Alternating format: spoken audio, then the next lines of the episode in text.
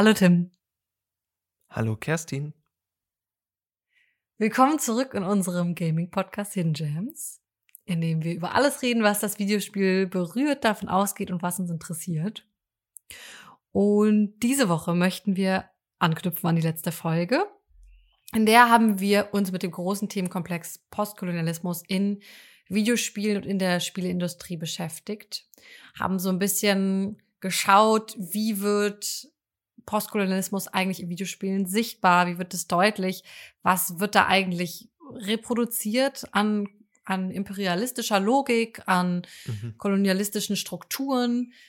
Warum zieht das so gut auf den Markt? Warum macht das auch vielleicht Spaß, solche, solche Spiele zu spielen? Und wie könnte es eigentlich anders laufen? Was bräuchte es eigentlich, um diese Strukturen zu verändern? Und da wollen wir, wie gesagt, diese Folge auch nochmal anknüpfen und nochmal ein bisschen mehr schauen, wie sieht das denn eigentlich in der Spieleindustrie und in den EntwicklerInnen-Studios aus? Wie ist das mit den Publishern? Wo sind die eigentlich verortet? Was ist das eigentlich? Was steckt da eigentlich für eine Struktur drunter? Was, was liegt da eigentlich drunter? Und da einfach mal ein bisschen schauen, was sind denn vielleicht auch Spiele und ja, gute Beispiele, ähm, wie, wie man es anders machen könnte. Oder wo einfach mal was anders gemacht wurde, wo andere Perspektiven dazugekommen mhm. sind und was dann das Ergebnis ist. Da wollen wir einfach mal ein bisschen nachschauen. Ja.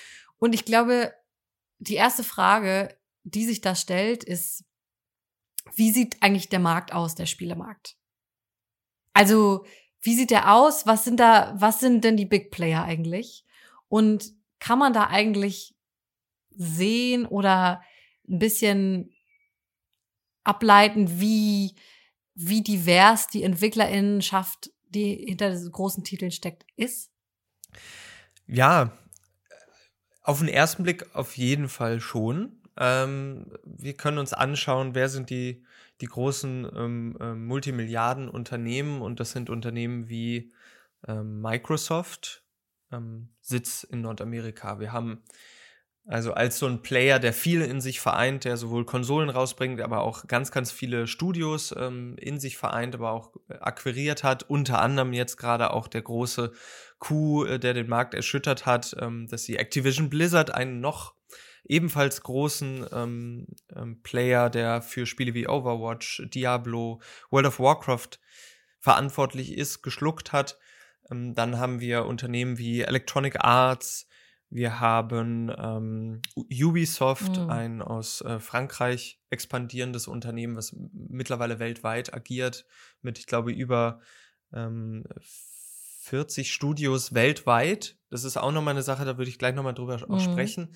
Ähm, interessanterweise haben wir aber auch zwei Big Player dabei mit Sony und mit Nintendo, mhm. die per se nicht westliche sind, also nicht dem westlichen Markt angehören, ähm, weil Sony ist ein japanisches Technologieunternehmen und Nintendo ist eben auch schon, was viele auch nicht wissen, Fun Fact, Nintendo gibt es schon seit 1800, ich glaube die 1890er und die haben früher äh, Spielkarten verkauft, also so, so Art so eine Prä-Prä-Prä-Pokémon-Zeit, so mhm. Trading Cards, haben die ganz früher gemacht und sind erst dann später in den 70ern halt äh, haben sich umgewidmet und haben gesagt, ja, das kann man auch virtuell.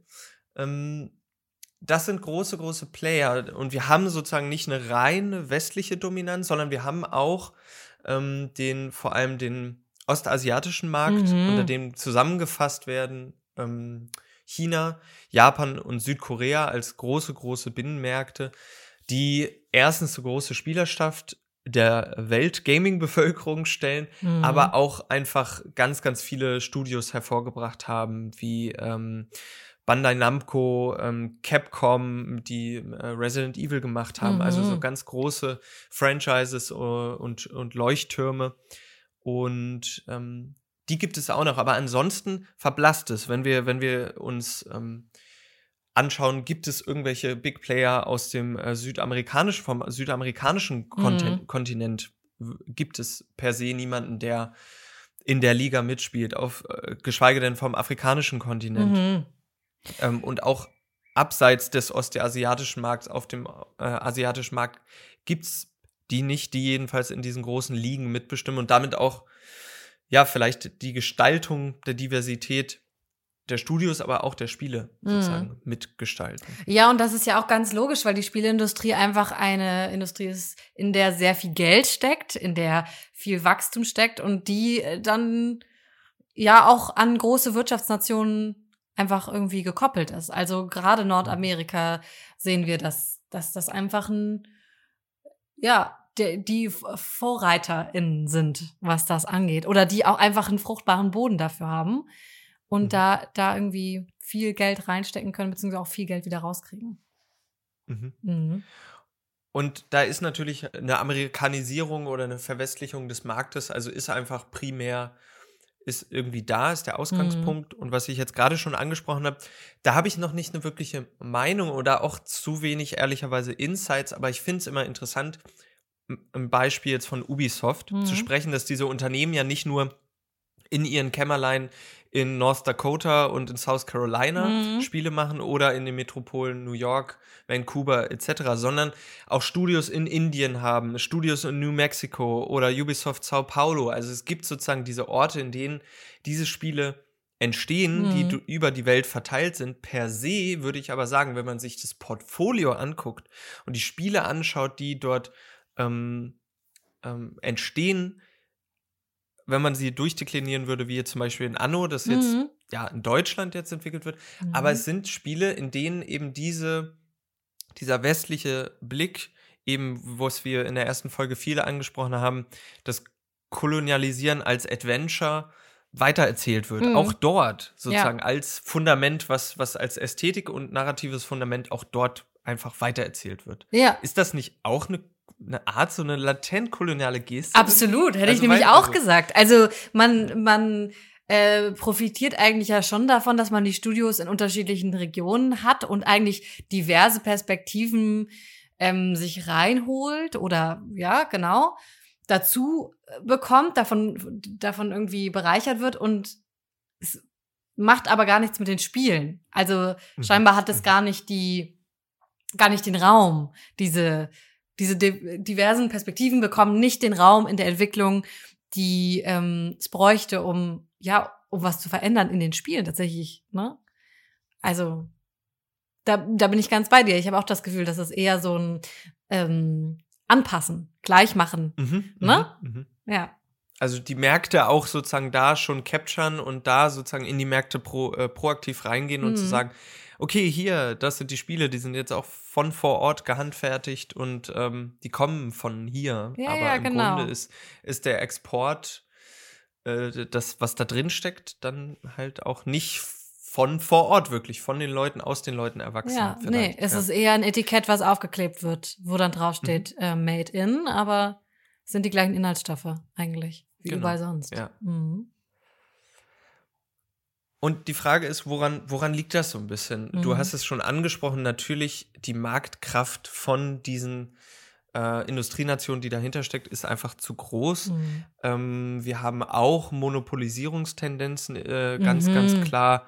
Ähm, also sozusagen, was immer, was an sich ja auch toll ist, zum Beispiel Microsoft mit ihren Offensiven, dass sie jetzt äh, unter dem unter der Schirmherrschaft Xbox Game Studios ganz, ganz viele kleine Studios aufgekauft hat äh, und die eben sub subventioniert. Und das ist ja per se, wir haben auch immer drüber gesprochen, gesprochen, prekäre Arbeitssituationen mhm. bei Indie-EntwicklerInnen, die da alleine sind, ist das kein schlechter Gestus, aber es wird eben alles unter einen Schirm. Jetzt wird Activision Blizzard gekauft, wo Riesenmarken wie auch Call of Duty drinstecken. Also sozusagen, die werden immer alle jetzt nach und nach gefressen, mhm. makrophagisch ähm, in sich vereint, mhm.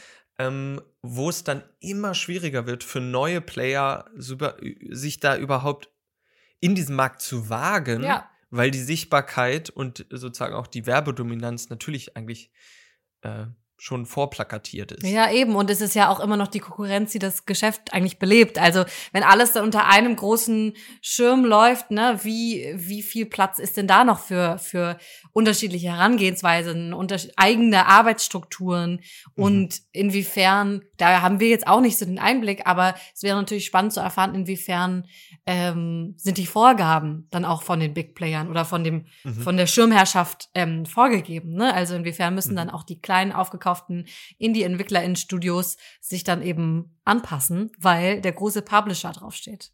Ne? Der am Ende Da mit dem Namen wirkt auch, ja.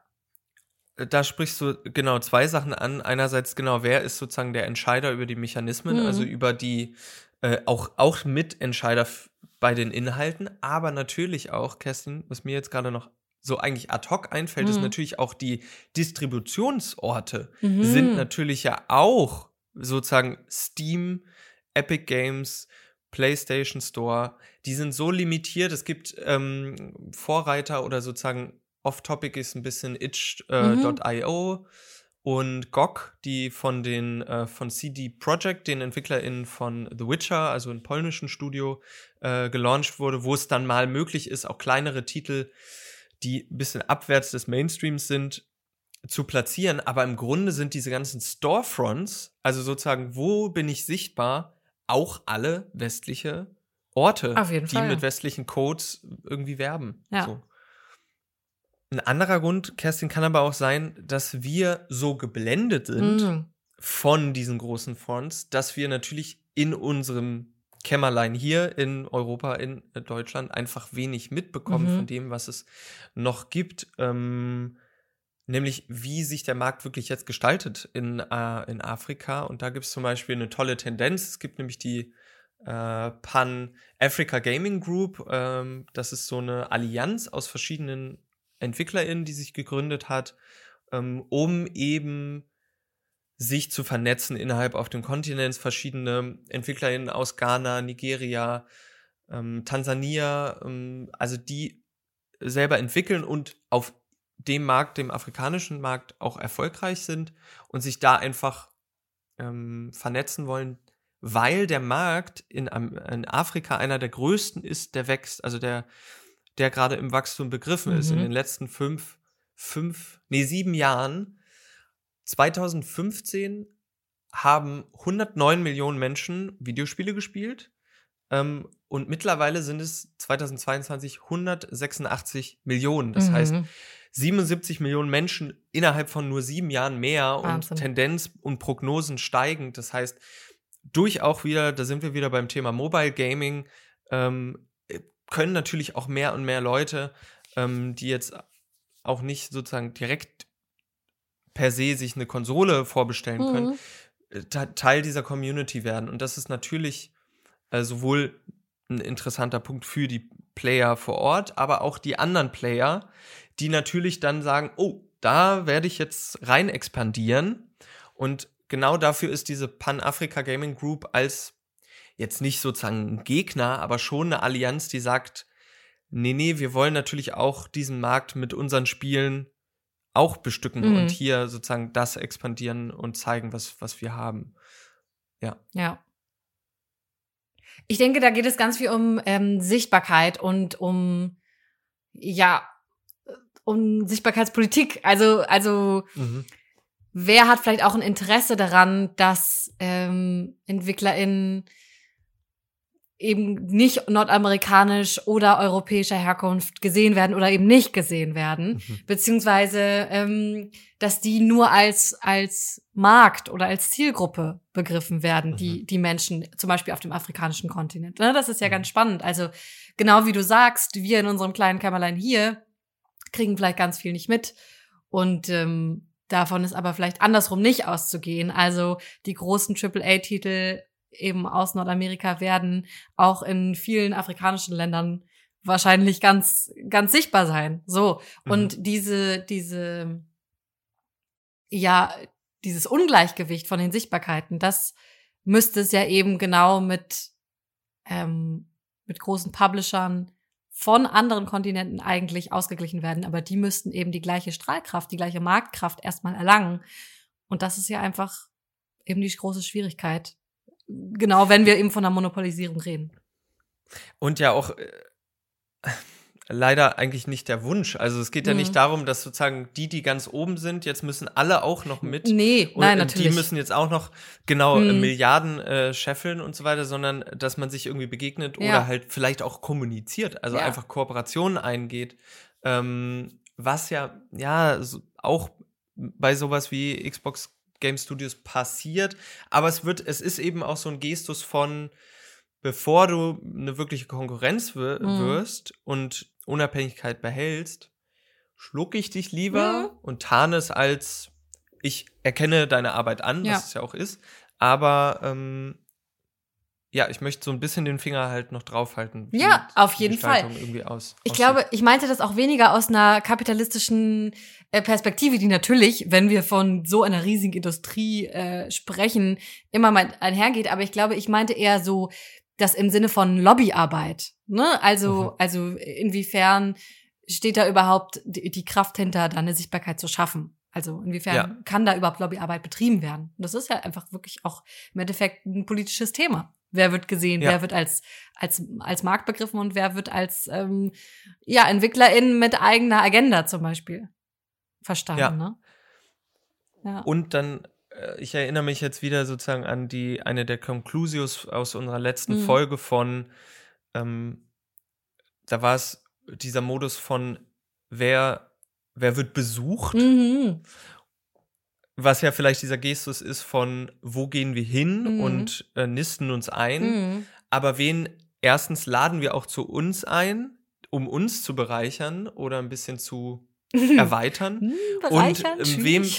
Ja, aber wen begegnen, also wen begegnen Ja, wir? ja. So, oder we, so der Markt sozusagen. Also, es wird immer vom Markt gesprochen, aber das, äh, ich glaube, da kommt man nicht drum rum, weil das auf, auf diesem Markt einfach auch Ja, na klar. ähm, das Thema ist, dass es irgendwie darum geht, sozusagen, wer, wer eine Spielerschaft akquiriert und, äh, und auch Kapital hin und her schiebt. Deswegen, weil es ist, es ist neben natürlich ein kultureller Akt, künstlerischer Akt, aber eben Mhm. auch ein wirtschaftlicher. Ja, So. absolut. Ja, ja, definitiv. Genau, und es muss um Austausch und Begegnung gehen und nicht eben um, um ähm, Bereicherung eigentlich, ne? Das ist nämlich ja Mhm, genau, mhm. genau das, was du sagst. So. Und ich glaube, da kommen wir vielleicht auch gleich noch zu, wenn wir noch mal ein bisschen über ähm, Spiele sprechen, die eben dafür nominiert oder ausgezeichnet sind, dass sie äh, eine diversere Entwicklerinnenschaft zum Beispiel haben oder anders ähm, ethnische Minderheiten repräsentieren. Ähm, Mhm. dass dann oftmals eben genau dieses Prädikat, also genau dafür, wo es äh, so, ne, was so draufsteht, aber möglichst groß und fett draufgeschrieben wird und das Ja. eigentlich als das einzige Argument dann zählt. Mhm. Und Mhm. ähm, wo, wo man sich auch wieder in so eine schöne weiche Decke eigentlich einhüllt und sagt, guck mal, was wir gut gemacht haben. Toll, oder? Es ist so kuschelig und warm und weich hier, weil wir haben es irgendwie geschafft, ähm, keine Ahnung, eine, eine indigene Bevölkerungsgruppe mit einzubinden in den Prozess. Wir sind jetzt die Mhm. Guten. Und jetzt, danach können wir wieder zehn Spiele machen wie Anno oder so. Mhm. Ja, oder wir haben, wir haben eine, äh, eine POC als Protagonistin in Hm. unserem Spiel etabliert. So, Seht ihr? das ist gerade auch Ja. eine Sache, die wird auch gerade ähm, viel untersucht und kritisch befragt, genau diese, und gerade im Bereich der Postcolonial Studies, diese ähm, erstmal scheinbar gute Wendung, dass wir mehr und mehr POC-Repräsentanz in den, in den Casts sehen. Hm. Aber man muss natürlich immer genau hinter die Kulissen genau schauen, wer schreibt da wen und wer schreibt über wen und wer wird da sozusagen, wo ist die Gefahr von ähm, Tokenismus vielleicht Mhm. auch? Also, dass man eben genau dieses, was du gesagt hast, ähm, hinstellt und sozusagen ein Ende deklariert. Jetzt ist ja alles getan, Mhm. jetzt sind wir, jetzt sind wir divers und jetzt ist, jetzt ist alles sozusagen, aber sozusagen hinter den Kulissen das überhaupt gar nicht äh, oder innerhalb der Strukturen überhaupt gar nicht ähm, der Fall ist. Ja. Ähm, Und ich finde, da fehlt absolut die Transparenz, weil in Vorbereitung auf die Folge, in der Recherche habe ich äh, einfach versucht, so ein bisschen EntwicklerInnen-Teams aufzudecken oder zu finden, mir die ein bisschen anzuschauen. Natürlich ähm, äh, mit wahrscheinlich auch der vollkommen falschen Erwartungshaltung, nämlich zu sehen, wie, wie sind die Mhm. aufgestellt, einfach auch natürlich in, in so einem falschen oder naiven Glauben sehen zu können, wie divers ein Team ist anhand von, von einem Foto oder so, ne? Das ist mir dann nochmal selber aufgefallen, mein eigener internalisierter, ähm, ja, eigentlich äh, eine gewisse Form von internalisiertem Rassismus sagen zu können, mhm. ähm, wer ist POC und das, das so deutlich lesen zu können durch Fotos.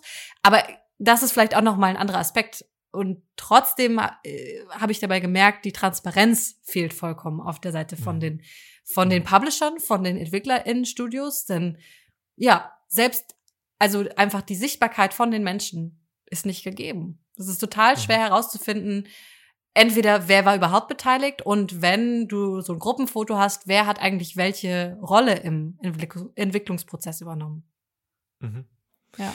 Das ist, äh, genau, das ist ein Punkt, der jetzt einfach gerade noch, gerade sind wir in so einem Moment der, der Diskursivierung, also der Aufdeckung vieler Mhm. dieser äh, Missstände oder dieser, dieser Disbalancen, die in der Repräsentanz, Re Repräsentanz herrschen. Es gibt einige ähm, Publisher, die proaktiv versuchen, das so ein bisschen auch aufzudecken. Ehrlicherweise ist Microsoft einer der Vorreiter, der wirklich großen Player, der sagt, okay, gut, das ist ein Teil unserer Agenda und wir versuchen da wirklich für zu arbeiten. Und per se gibt es da auch einige Stimmen, ähm, die auch wirklich dem zustimmen und sagen, hier passiert etwas, Mhm. also hier wird daran gearbeitet. Wir sind definitiv noch nicht an dem Punkt, wo wir hinwollen, aber hier passiert etwas. Aber es ist natürlich interessant zu merken, dass oftmals erst was passiert, wenn, wenn nicht aus sich heraus, sondern erst, weil ein Missstand aufgedeckt wird. Und ganz großer Vorreiter darin ist gerade äh, die ganzen Skandale, ähm, die sich um Activision Blizzard gerade entspannen, was ähm, sexuelle Belästigung am Arbeitsplatz oder Toxing, ähm, toxisches Verhalten durchweg ähm, Diskriminierung angeht. Da wird einfach auch immer noch, also da, da wird immer deklariert, es wird etwas getan, aber Mhm. per se, wenn man, wenn man sich die Fakten anguckt, werden Gewerkschaften verhindert. Der Aufsichts, Aufsichtsrat ist immer noch der gleiche wie vor zwei Jahren. Ähm, der CEO, der per se direkte Vorwürfe ähm, bekommen hat und immer noch neue Dinge aufgedeckt, ist immer noch an der Position. Also es ist auch Mhm. Oder bei Ubisoft, wo dann sozusagen Leute, das ist nämlich genau das, da wurde die Praxis nämlich ähm, ausgeführt, dass Menschen, die ähm, toxisches Verhalten ähm, gezeigt haben, einfach an andere Orte Mhm. äh, sozusagen äh, dann nicht mehr Ubisoft Paris, sondern ja Ubisoft Sao Ja, Paulo, Problem sondern behoben, würde so. ich sagen. Mhm. Genau, und da, das ist, das sind wirklich Tendenzen, die dann, dann, wenn man recherchiert, Mhm. tatsächlich häufig auf genau diese Beispiele trifft von, oh Leute, das Mhm. kann doch nicht wahr sein. Mhm. Ähm, und was natürlich mehr und mehr die Lust daran bei mir, also immer strapaziert am Mhm. Videospiel per se, aber auch die Lust nach etwas anderem, nach Veränderung und nach Mhm. eben genau anderen Strukturen und EntwicklerInnen, die einfach nicht per Default einfach weiß, männlich ähm, und cis ähm, dominiert sind. Ja. Ja. Ja. Ja, Kerstin, Mhm.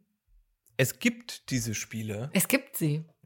Es gibt sie. Und es gibt noch eine ähm, ganz tolle Initiative, nämlich äh, POC in Play. Ähm, und die ist nämlich genau an dieser Schnittstelle dieser Aufdeckungsarbeit. Ähm, die organisieren Panels, Workshops, ähm, veröffentlichen Artikel, Essays über dieses Thema, gehen proaktiv auf die Unternehmen zu, ähm, bieten eben Transformierungshilfe auch an und ähm, da sind ganz viele tolle interessante Personen mit vereint in diesem Verein. Ja, auf jeden Fall. Okay, Tim, wir haben beide noch mal ein bisschen unsere Fühler ausgestreckt und zwei Spiele gefunden, über die wir gerne sprechen würden, die nämlich ein bisschen was anders machen oder eben ähm, wo eben das Entwicklerinnen-Team einfach diverser aufgestellt ist oder eben Minderheiten repräsentiert. Und ich würde vorschlagen, wir starten vielleicht mit Never Alone. Das haben wir nämlich interessanterweise gestern noch zusammen spielen Mhm. können. Eine seltene Mhm. Gelegenheit. Ähm, Never Alone, ein Studio von Upper One Games, äh, das erste Studio, das von Native Americans gegründet und weiterhin auch geführt wird.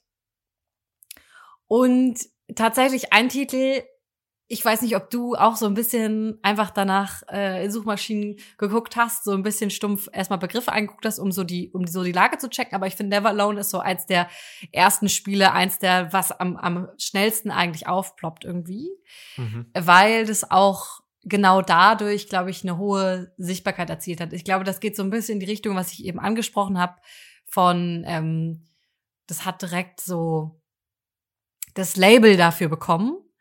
Und wir können gerne gleich noch mal ein bisschen drüber reden, wie es als Spiel eigentlich funktioniert und ob das eigentlich ein ja, unserer Meinung nach ein, ein gutes Spiel ist oder ne, wie so die Mechaniken funktionieren.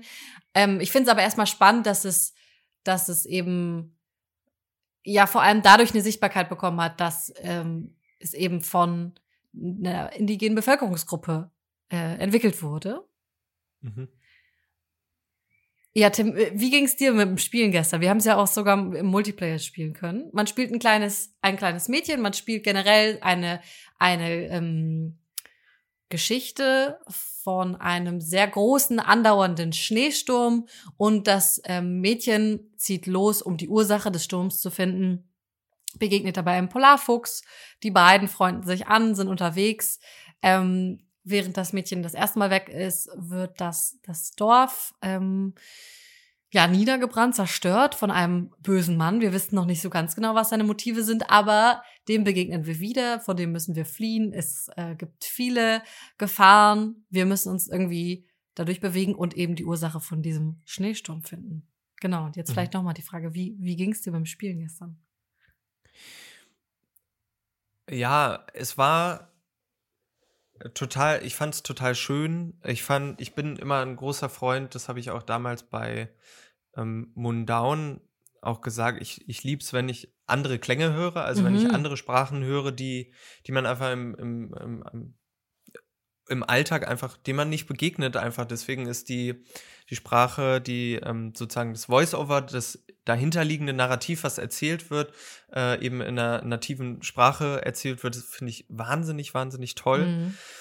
Um, ähm, als Spiel ist es, man merkt, dass es ein bisschen in die Jahre gekommen ist, von 2014, 15. Mhm. Ähm, es ist halt ein, ein Jump and Run, aber mhm. im, oder also ein, so ein Zeit, es ist 2D basiert und man merkt, dass es halt irgendwie einfach nicht so tight ist wie ein Spiel von 2022. So, das merkt man schon. Ähm, also manchmal springt das Mädchen oder der Fuchs mal so ein bisschen wild umher mhm. oder eben der Input ist nicht ganz clear. Das kann aber auch, ich will da nicht zu viel sagen, vielleicht auch der Port gewesen sein. Aber es ist manchmal, ha, so ein bisschen hakelig, ein bisschen frickelig. Ähm, es ist interessant, dass sozusagen in, in die Art und Weise, also in die, das Genre, in die, das es gebettet ist, natürlich ja auch irgendwie sehr klar erfüllt. Also sozusagen, also man erkennt Dinge, die man auch aus anderen Jump-and-Runs kennt, dass man irgendwie von links nach rechts und man muss irgendwie, man muss kleine Rätsel lösen, man wird irgendwo eingesperrt und muss dann einen Ausweg finden und muss jetzt einen Eisbär austricksen und so weiter. Also es sind Dinge, die man kennt. Das heißt, es ist irgendwie per se viel Bekanntes dabei. Aber ähm,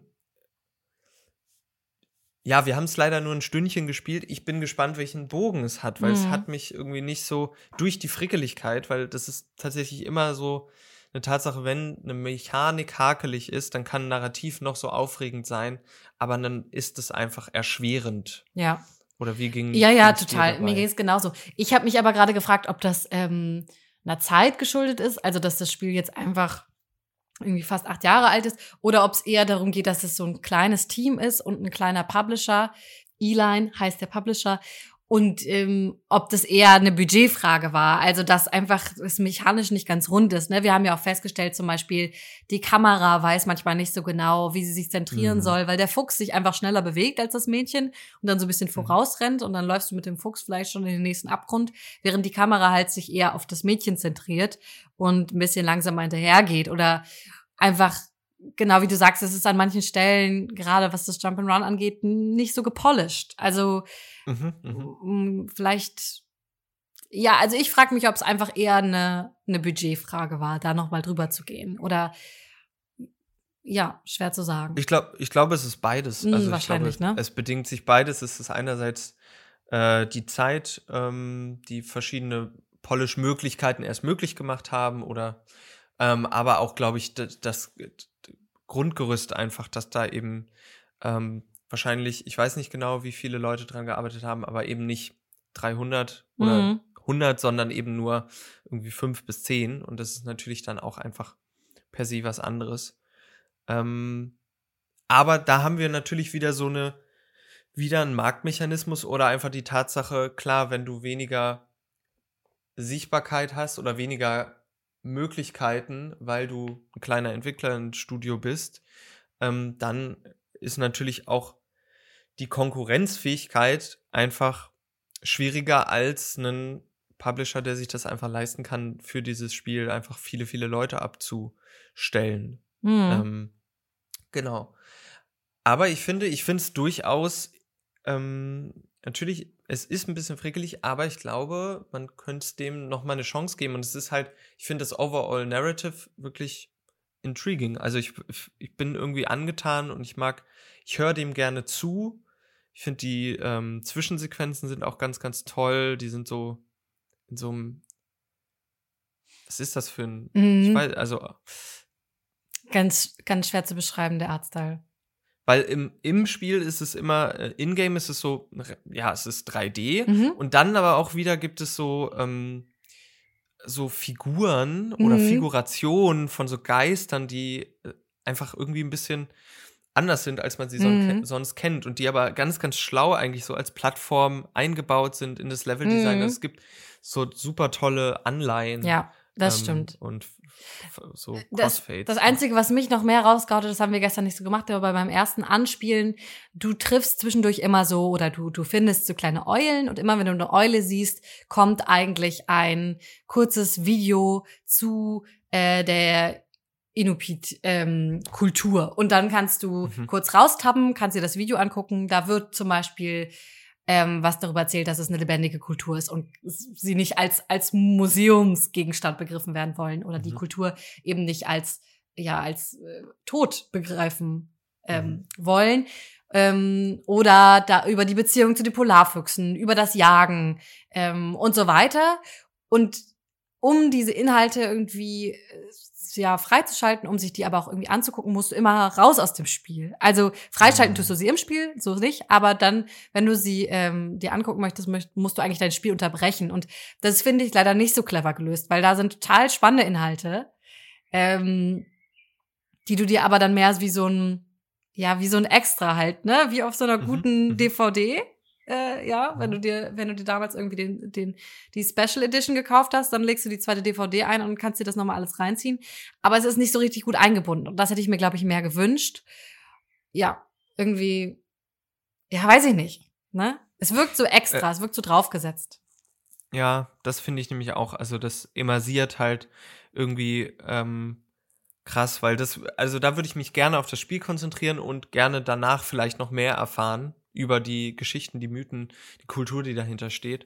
Aber das finde ich auch eben so ein bisschen von der Setzung ein bisschen Ja. schade gelöst. Und was tatsächlich für mich noch ein bisschen unklar ist, ist ähm, die Entwicklung, weil ich habe zwar gesagt, das ist ein Studio von und mit Native Americans. Das steht auch so auf deren Homepage. Wenn man sich aber so noch mal ein bisschen ähm, andere Artikel anguckt, dann kommt da eigentlich schon der Name Sean Veskey auf, der Creative Director auch von Everlone, der aber ähm, gebürtig aus Seattle kommt und glaube ich mit ähm, mit dem Stamm der Inuit eigentlich nichts am Hut hat, sondern da mehr so sich überlegt hat, ah, ich möchte gerne ihre Geschichten eigentlich erzählen und dann in eine Beratung gegangen ist, in eine Consultation und mit den Menschen zusammen äh, das Spiel entwickelt hat.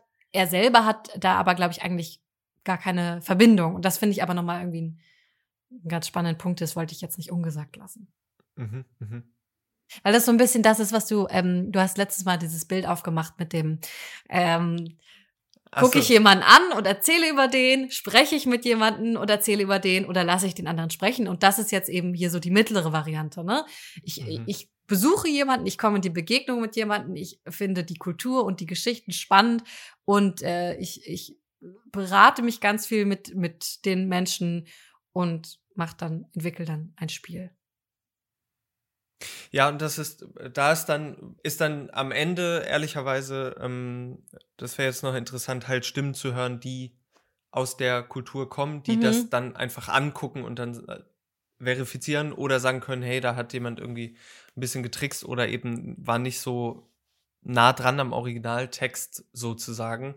Ähm, das bräuchte es da definitiv, weil da ist sozusagen die Endlichkeit der Verifizierung ähm, dann irgendwie getan. Aber Mhm. ich ja, aber im Grunde ist es der, der Gestus der Begegnung erstmal und Ja. sich miteinander irgendwie auseinandersetzen.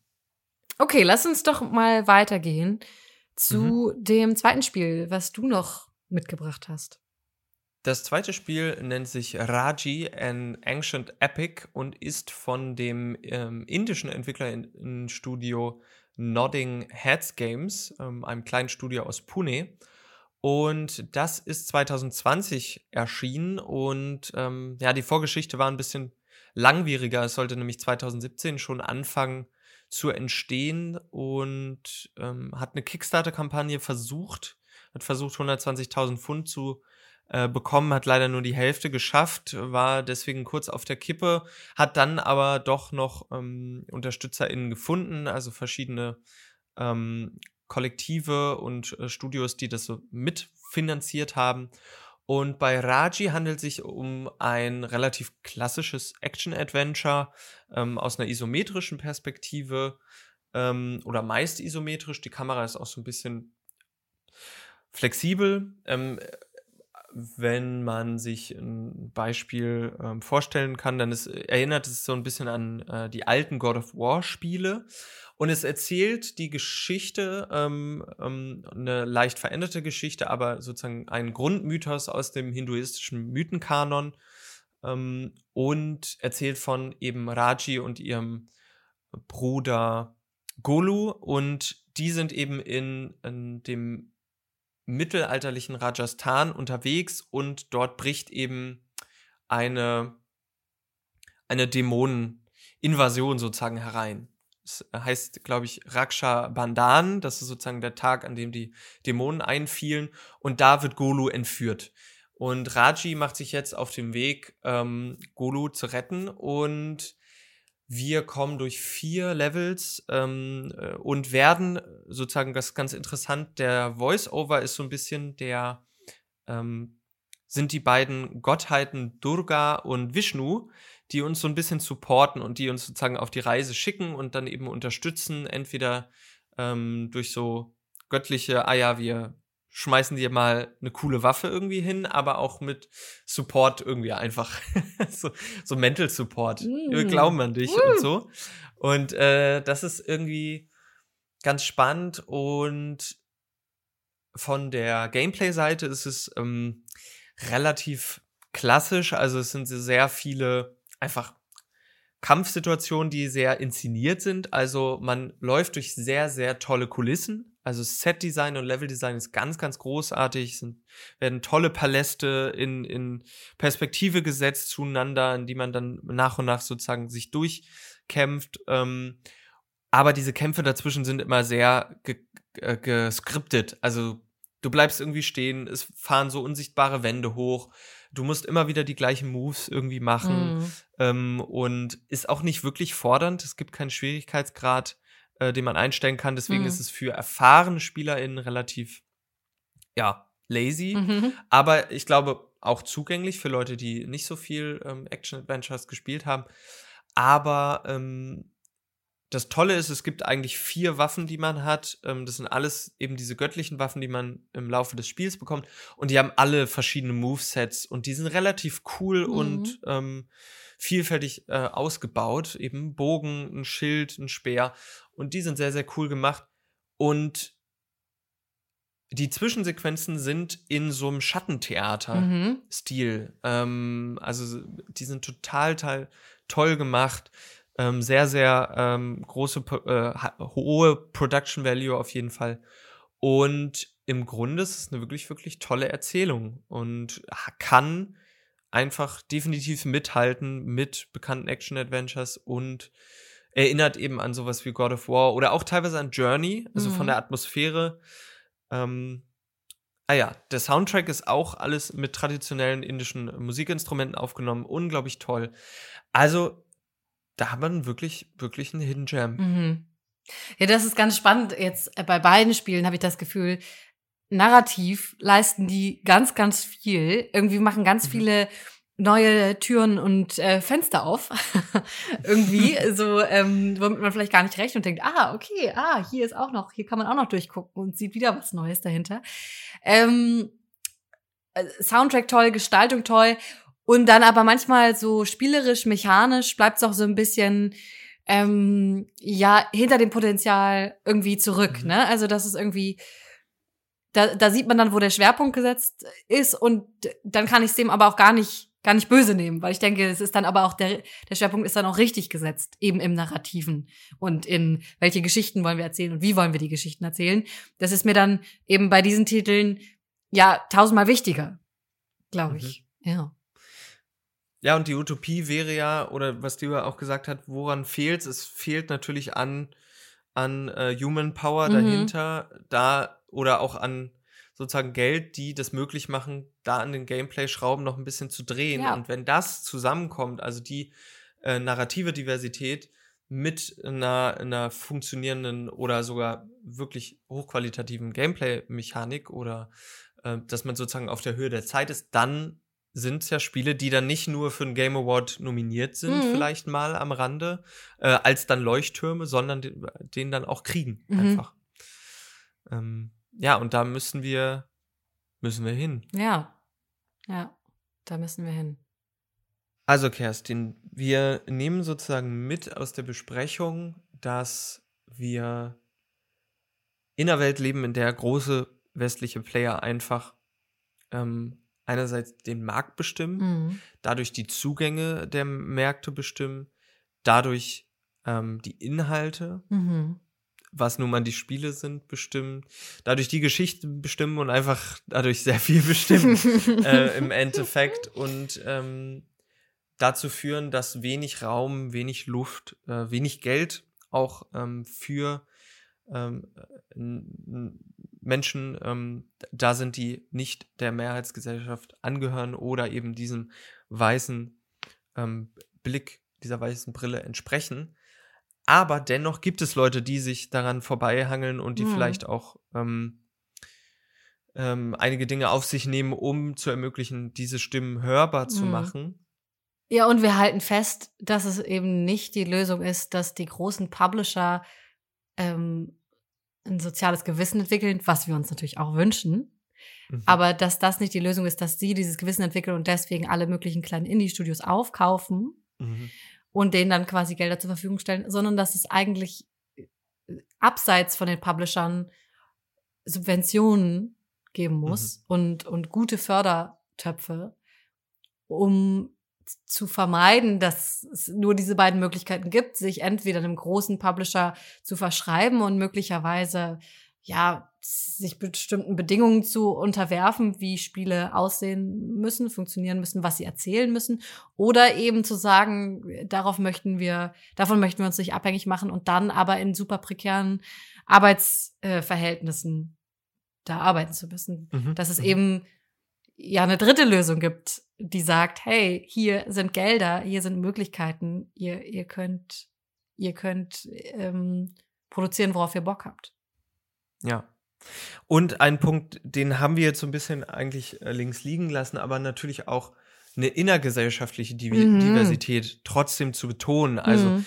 ähm, vielleicht ist das jetzt falsch rausgekommen, aber natürlich ähm, innerhalb dieser Gesellschaften, ähm, sei es in Nordamerika, sei es in Deutschland, sei es äh, in Frankreich, gibt es ja auch eine innergesellschaftliche Diversität, ja, die eben dadurch auch weniger Sichtbarkeit bekommt. Also das ist natürlich auch wichtig, dass diese Strukturen, die dort vor Ort sind, eben dieses Bewusstsein entwickeln und Zugänge schaffen für diese Person und dass eben nicht diese Grenzen gesetzt werden zwischen, okay, das ist ein westliches oder das ist ein amerikanisches Studio und das ist jetzt ein indisches und, mhm. und so mhm. weiter. Also diese Binaritäten aufrechtzuerhalten, sondern eben auch ähm, innergesellschaftlich ähm, da Räume zu schaffen, Zugänge zu schaffen. Mhm. Mhm.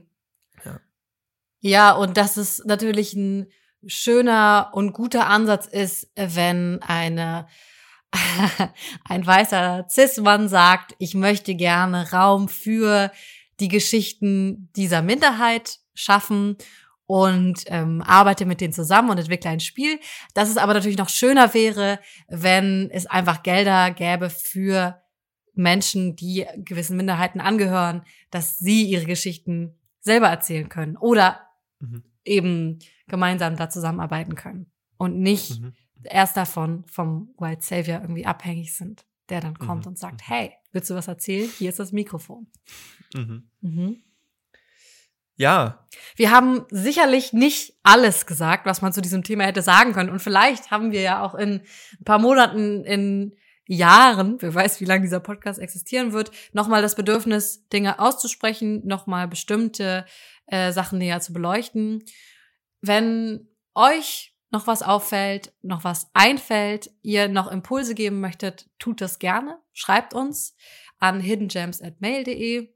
Lasst uns wissen, ob es noch irgendwas gibt, das euch zu diesem Themenkomplex äh, auf, auf der äh, Seele brennt. definitiv. Also nur weil wir jetzt zwei Folgen darüber gesprochen haben, sind wir, wollen wir hier nicht den Punkt setzen und das ist alles, was man darüber sagen kann, sondern ähm, jetzt geht's erst los und Mhm. es kann auch sein, dass wir da ähm, auch noch mal ein paar Wochen, Monaten noch mal ein Bedürfnis haben und sagen, okay, gut, lass uns da noch mal definitiv noch mal drüber sprechen. Mhm. Aber nichtsdestotrotz hat es mir wieder heute sehr viel Freude bereitet, mit dir drüber zu sprechen Mhm. und ins Denken zu kommen, Kerstin. Und ich freue mich wieder äh, auf nächste Woche mit dir. Ja, ich mich auch. Bis dahin, Tim. Tschüss.